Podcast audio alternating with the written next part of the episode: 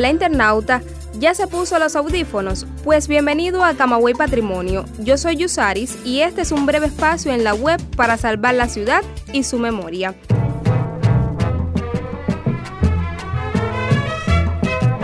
Y mis amigos de Camagüey Patrimonio, hoy vamos a hablar del Casino Campestre, sí, del parque urbano más extenso del país, el lugar donde muchos tenemos buenos recuerdos de la infancia y ayudamos a construir otros guardados en las fotos que en la actualidad aprovechan la naturaleza y la vida de una de las áreas más visitadas por lugareños y foráneos.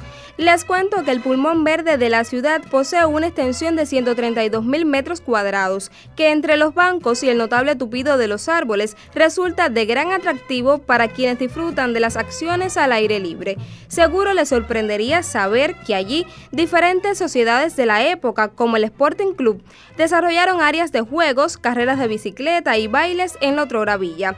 Era un espacio propicio para el ocio y los espectáculos públicos. El 1 de julio de 1909, la prensa de la época publicó la inauguración de la glorieta, hecha en un material perdurable y que por décadas acogió la banda de concierto. En el parque urbano más extenso del país sobresalen los monumentos al Libertador desconocido, a Salvador Cisnero Betancourt, además del monumento a Barberán y Collar, dedicado a la hazaña de los aviadores españoles, quienes establecieron una marca al cruzar el Océano Atlántico entre Sevilla y Camagüey en 1933. Atravesado por el río Atibonico, el Casino Campestre tiene en sus inmediaciones diferentes edificaciones creadas luego del triunfo de la Revolución en 1959 para el desarrollo del deporte en Cuba. Hablamos del Estadio Cándido González y la Sala Polivalente Rafael Fortún Chacón, ambos recintos con capacidad para más de 7.000 personas. Además de los centros deportivos, también llama la atención del Zoológico de Camagüey, sitio de obligatoria estancia para los niños, pues es una manera de estar en contacto directo con la flora y la fauna y sobre todo de aprender a preservarla y asumir una educación ambiental desde las primeras edades.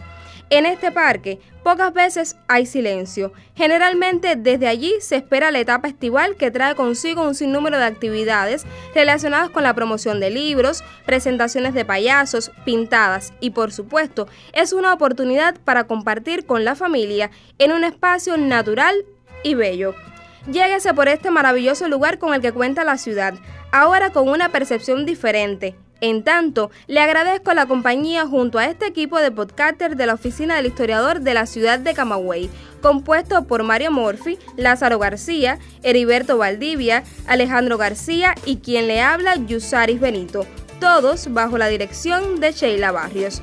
Pero internauta, no se quite los audífonos, aún tengo que contarle que puede visitarnos en Twitter a través del usuario arroba camagüeyp y que puede acceder a nuestros episodios mediante la plataforma Icebox, Anchor y CubaPod o nuestro sitio web www.ohcamagüey.cu.